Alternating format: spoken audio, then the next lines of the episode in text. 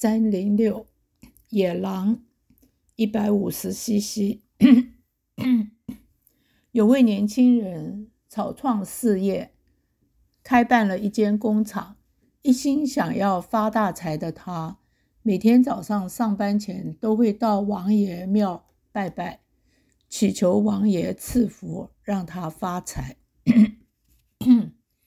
有一天，年轻人到王爷庙烧香礼拜后，便骑着野狼一百五十 CC 的摩托车电刺风驰而去。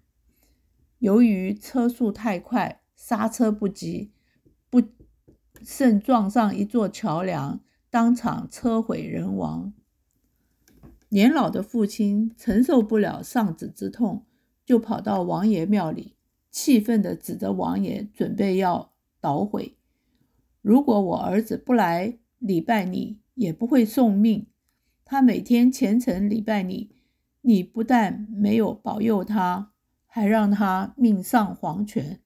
你这个王爷有什么用？庙祝见了，立刻上前安慰。话说倒是有理，说话倒是有理。他说。老先生，你千万不要怪罪王爷不灵感，没有保佑你的儿子。你要知道，你儿子骑的是野狼一百五十 CC 摩托车，王爷虽然也想救他，但他骑的是白马，摩托车的车速太快，赶不上啊。世间的一切因果是不会错乱的，快有快的因果。有的人做起事来总喜欢怪罪别人，殊不知要想怎么收成，就必须怎么栽种。又例如，有的人想要身体健康，自己却不保重身体，却不运，既不运动，既不运，既不运动，生活也没有规矩，当然就得不到健康。有的人梦想赚大钱。自己却不勤劳奋斗，开源节流，必然就无法发财。有的人想要获得帮助，自己却不结缘，关怀付出，又怎么能得到多助？所谓因果，什么因招是感什么果，这是必然的道理。因此，健康有健康的因果，经济有经济的因果。道德有道德的因果，信仰有信仰的因果，各有各的因果。平常无论做什么事情，我们都要明白因果关系，不能随意迁怒，怨天尤人。三零八两头牛，在一条道，在一条路上，同时有两头牛拉着车子走着。一头牛精力旺盛的走着，一头牛却显得精疲力尽。气力充沛的那头牛越走越快，疲劳的疲弱的那头牛却越走越慢。这是为什么呢？原来是驾驶对于牛的态度有很大的不同。其中一个驾驶总是鼓励气力充沛的牛。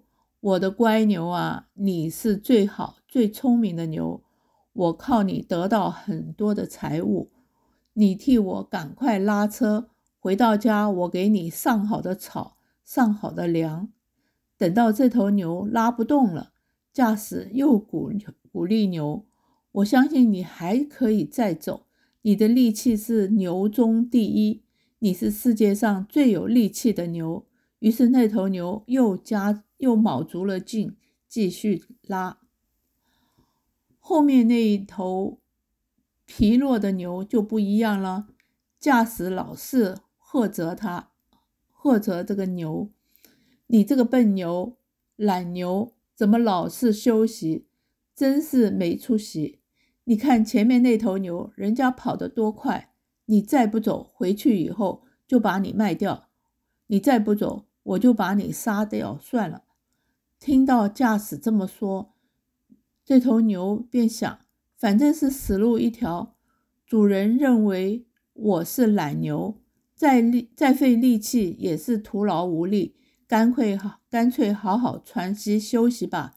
于是他索性蹲下来不走了。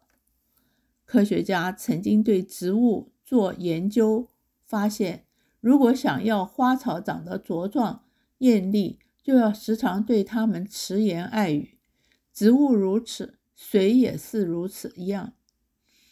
日本江本胜博士对水做过实验，他惊讶地发现，对水说鼓励、赞美或愤恨、震怒的话，决定的决定了水的结晶在高倍率拍摄下呈现的状态，形状是美丽精洁还是扭曲混乱。语言的重要性。佛经时有提及，《无量寿经》说：“出言自害，害彼；彼此俱害。善语自利，利人；彼我兼利。”龙书增广净土文也举出九种口业的譬喻：口道秽语，如流蛆虫；口称恶事。如出恶气，如出臭气；口说善事，如喷清香；口语诚实，如书布美布帛等。